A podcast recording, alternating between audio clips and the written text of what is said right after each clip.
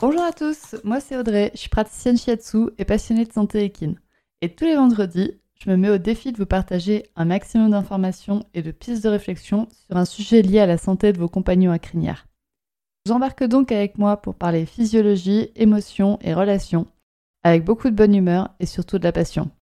C'est parti, je vous souhaite une bonne écoute.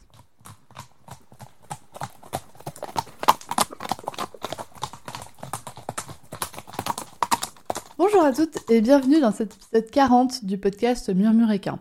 Aujourd'hui, je vais revenir sur le sujet de l'épisode 2 du podcast Murmuréquin. Donc ouais, c'est un, gros, euh, un gros flashback que je vais vous inviter à faire.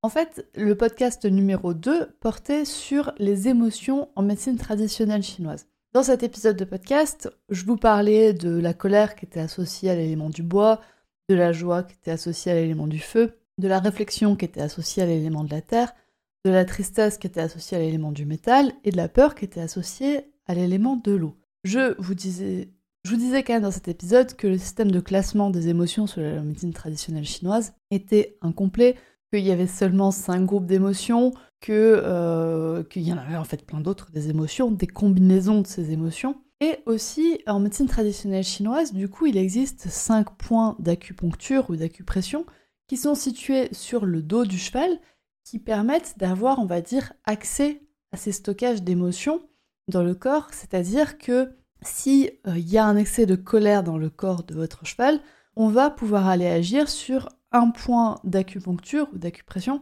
qui va permettre de digérer cette colère, qui va permettre de diminuer ses effets pour le cheval. Donc vous voyez qu'il n'y a que 5 points. Ça, c'est en médecine traditionnelle chinoise et donc en shiatsu. Sauf que, ben, moi, mon expérience, elle a été différente, elle a été complémentaire. Je suis partie de cette base des cinq émotions, des cinq éléments, et donc des cinq points qui permettent d'avoir accès aux émotions chez le cheval. Mais euh, il y a beaucoup plus en fait. et donc aujourd'hui, je vais vous parler ben, de ce beaucoup plus. Enfin, je vais vous parler de plus. Et donc je vais vous parler de ce que moi j'ai appris. Encore une fois, je vous le répète, c'est vraiment mon expérience. Euh, il n'y a pas vraiment de, base scientifique à ce que j'expérimente, à ce que je ressens. Il y en a certaines, mais pas tout le temps. Donc si votre réflexion a été différente de la mienne, il n'y a pas de souci. Tout est, tout est OK. Et si vous voulez venir en discuter avec moi pour peut-être compléter ma réflexion, ou pour venir discuter de la vôtre, ou pour venir discuter de ma réflexion, il n'y a pas de problème. Je vous invite à me contacter sur Instagram ou par mail. Mes coordonnées sont dans la description de cet épisode de podcast. Donc, je vais commencer par vous parler des autres points d'acupuncture qui permettent d'aider votre cheval à gérer ses émotions.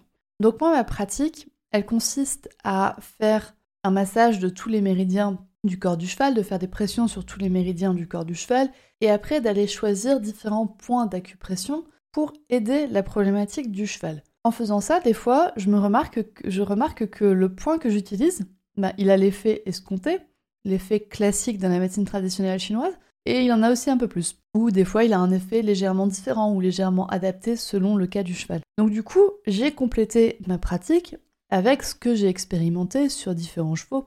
Il y a des fois des liens qu'on fait. Par exemple, il y a un point qui s'appelle Maître du cœur neuf, qui est situé entre les glomes des antérieurs du cheval, et ce point-là, ben, moi, il revient très souvent chez des chevaux qui ont des traumatismes émotionnels, et notamment chez des chevaux qui ont des traumatismes émotionnels liés à leur génétique. C'est-à-dire, par exemple, des chevaux qui sont conçus, on va dire, qui sont élevés, créés pour une certaine discipline, et qui ne font pas du tout cette discipline. Ou des chevaux qui sont nés dans un pays et qui se retrouvent dans un autre pays.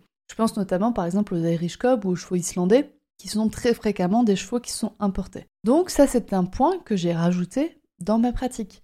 Il y a également un autre point que j'ai rajouté, c'est un point qui est situé en coin interne de l'œil. C'est le point vessie numéro 1.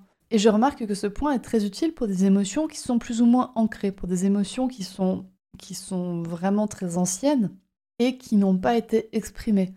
Donc, c'est des petits points comme ça que je rajoute. Là, je vous en donne deux, mais il y en a encore d'autres.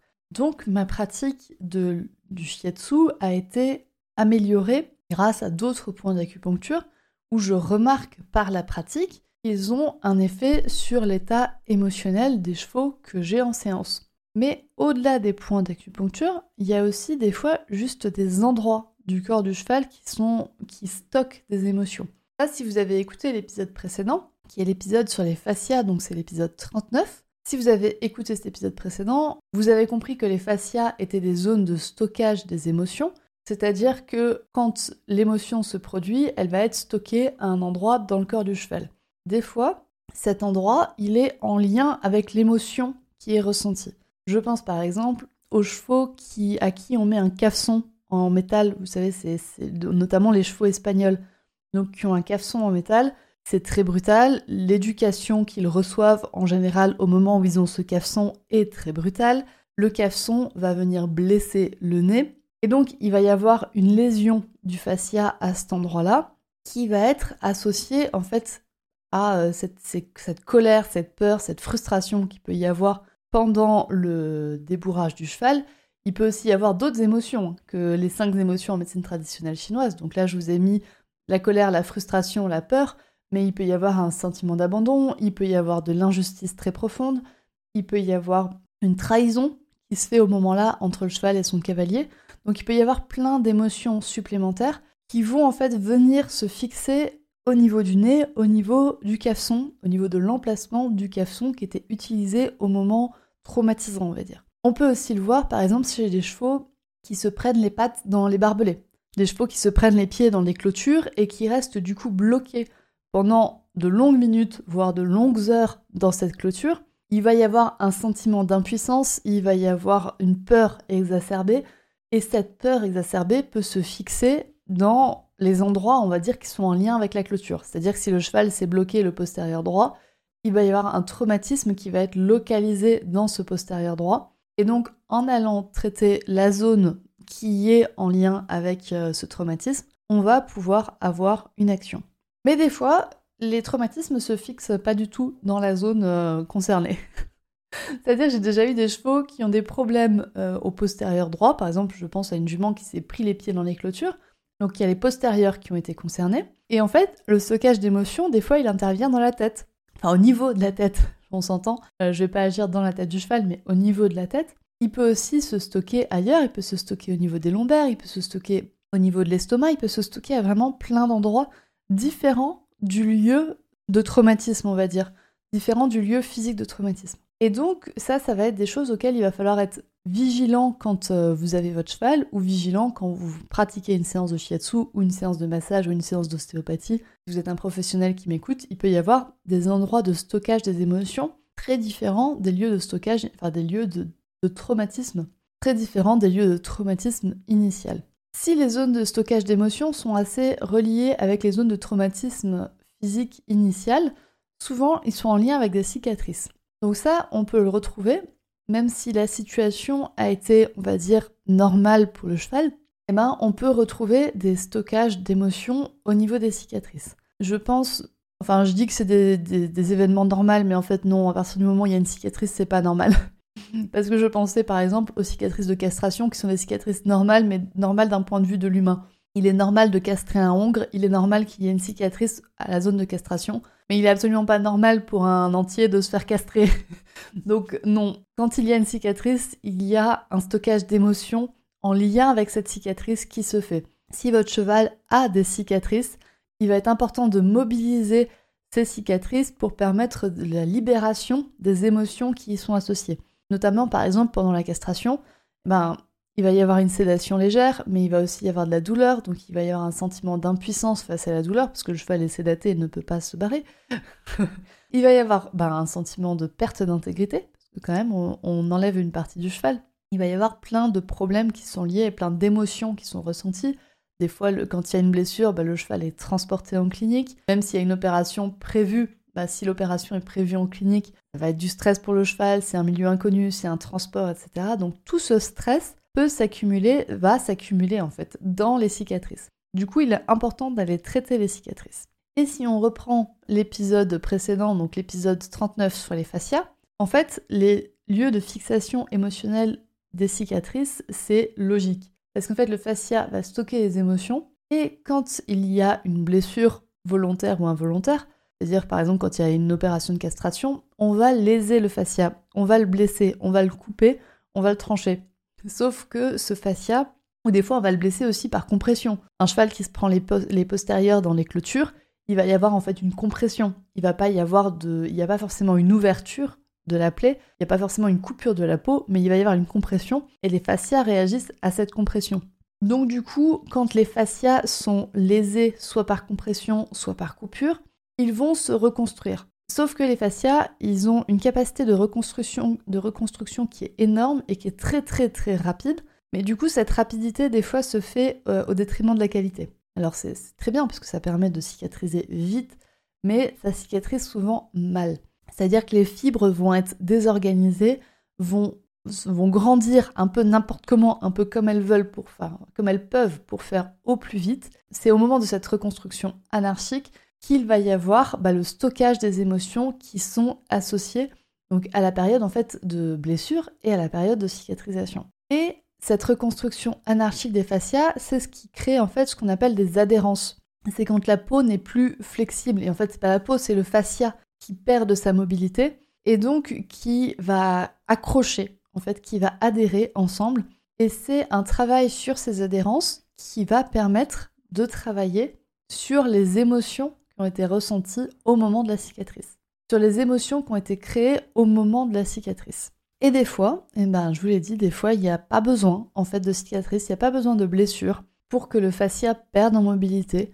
Des fois, c'est un manque d'exercice. Et dans ces zones-là, dans ces zones où le fascia est un peu moins flexible, souvent, il y a un stockage d'émotions. Et donc, en allant agir physiquement sur le fascia, on va avoir une action émotionnelle sur le cheval et donc sur euh, son comportement en fait, sur sa façon de vivre, sur sa façon d'être et des fois sur son comportement. Donc là, je vous ai parlé des manières d'agir physiquement sur une émotion. Et moi, en fait, c'est ce que j'adore. Hein. J'ai envie d'agir physiquement pour avoir un, d'agir visiblement pour avoir un, un, impact sur ce qui est invisible. C'est ce que j'aime dans le shiatsu, c'est ce que j'aime aussi chez le massage, c'est ce que j'aime chez l'ostéopathie c'est d'avoir une action physique sur l'animal pour permettre une libération émotionnelle de l'animal. On retrouve aussi ça en kinésiologie d'ailleurs. J'ai oublié d'en parler, mais la kinésiologie, on va avoir un impact physique sur l'animal, on va le toucher pour permettre la libération d'émotions et pour permettre au corps d'aller mieux. Il n'y a pas de distinction entre le corps et les émotions. Il n'y a pas de distinction entre le physique et l'émotionnel. Ça, c'est vraiment un point majeur en médecine traditionnelle chinoise et en shiatsu que j'adore, mais qui se retrouve dans plein d'autres pratiques. C'est vraiment cette indivision de l'individu. On considère un individu dans sa globalité, dans sa globalité physique et dans sa globalité émotionnelle. Et du coup, c'est ce que je vous propose en séance, c'est bah, d'aller agir physiquement sur l'émotionnel de l'individu. C'est ce, que, c'est ce que moi j'adore dans ma pratique. Donc si vous souhaitez que j'intervienne sur votre cheval pour l'aider à aller mieux autant physiquement que émotionnellement. Je suis disponible pour des séances de shiatsu, notamment en Ile-de-France, mais aussi dans toute la France sous forme de tournée. Donc n'hésitez pas à venir m'en parler, à venir m'envoyer un message sur Instagram ou par mail pour prendre rendez-vous pour une séance. Je serai ravie de vous aider, vous et votre compagnon. Et en attendant, ce que je vous propose de faire, c'est d'identifier des cicatrices chez votre cheval et d'aller essayer de les masser, d'aller essayer de les mobiliser dans des sens qu'elles n'ont pas l'habitude d'être mobilisées.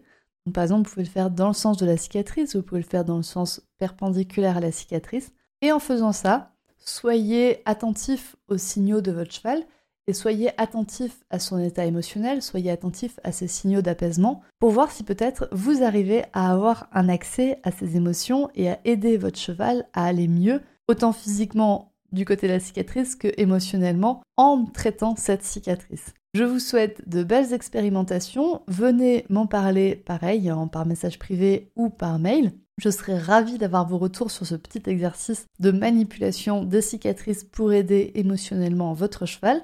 Et en attendant, je vous souhaite une bonne journée et à très bientôt pour un prochain épisode. Et voilà, c'est la fin de cet épisode du podcast Murmuréquin. J'espère que cet épisode vous a plu. Si c'est le cas, n'hésitez pas à venir me le dire sur Instagram ou par mail. Vous pouvez aussi partager l'épisode à une personne qui veut en apprendre plus sur les chevaux. Et si vous avez envie de soutenir un média qui a comme ambition de propager le savoir au plus grand nombre et ainsi d'améliorer la vie de nos compagnons à crinière, vous pouvez le faire dès aujourd'hui en faisant un don sur le compte Tipeee du podcast Murmuréquin.